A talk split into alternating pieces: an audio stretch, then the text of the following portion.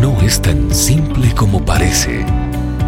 Las respuestas del doctor Miguel Núñez a tus preguntas del día a día. Bienvenidos. ¿Existe el libre albedrío?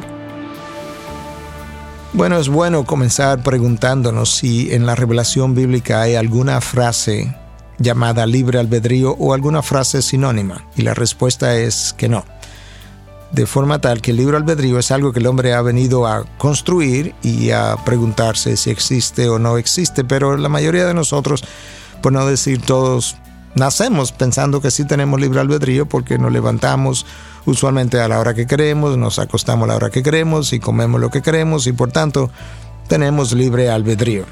Yo quisiera comenzar diciendo que Dios creó al hombre a su imagen y semejanza, Adán y Eva si fueron creados portadores de la imagen de Dios.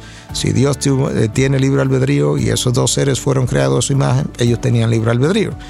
Pero algo ocurrió. Génesis 3 declara cómo el hombre pecó.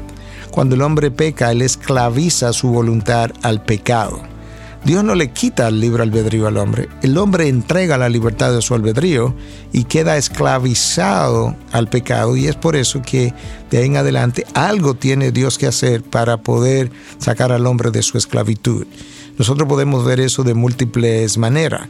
La palabra declara que al que el Hijo del Hombre hace libre es verdaderamente libre, lo que implica que no era libre.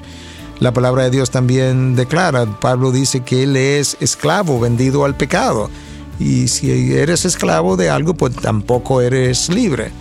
También luego tú lees a Pablo escribiendo a Timoteo en su segunda carta, capítulo 2, versículos 25 y 26, que habla de cómo tratar con mansedumbre a aquellos que se oponen, por si acaso Dios le concede ah, el arrepentimiento para que ellos puedan ser liberados del lazo del diablo que lo tenía esclavizado para hacer su voluntad. Bueno, está claramente descrito que nuestra voluntad está esclavizada hasta el punto que Satanás nos tiene para hacer su voluntad y es por medio del arrepentimiento, el perdón de pecado, el Evangelio y la persona de Cristo que esa libertad puede ser restaurada al hombre. Ahora, ciertamente el hombre tiene un cierto libre albedrío porque yo pudiera parar ahora mismo el contestar esta pregunta y nadie me lo impediría. En ese sentido el hombre tiene un libre albedrío.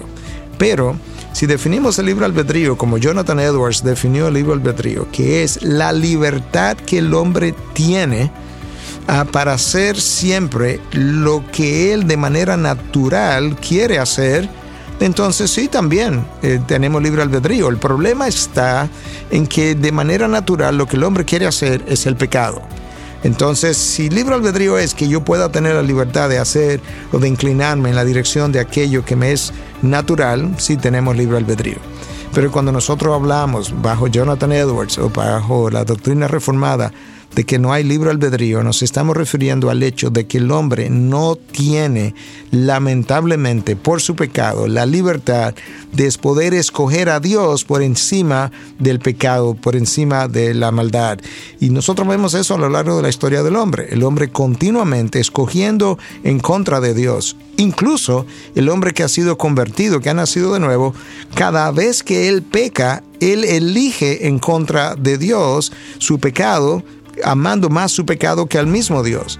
De manera que eso es una libertad que ha sido garantizada por Cristo cuando el hombre nace de nuevo, pero todavía esa libertad que ahora él sí tiene, continúa con rasgos, con pecados remanentes que le recuerdan de dónde él vino. Y él vino de una esclavitud de donde él solamente podía pecar o pecar.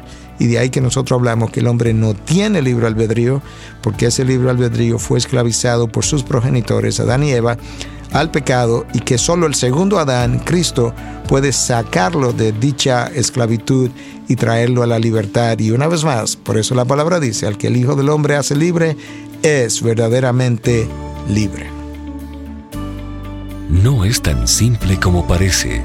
Es una producción de Ministerios Integridad y Sabiduría para más información, visita nuestra página de internet integridadysabiduría.org. Gracias por tu gentil atención y será hasta la próxima.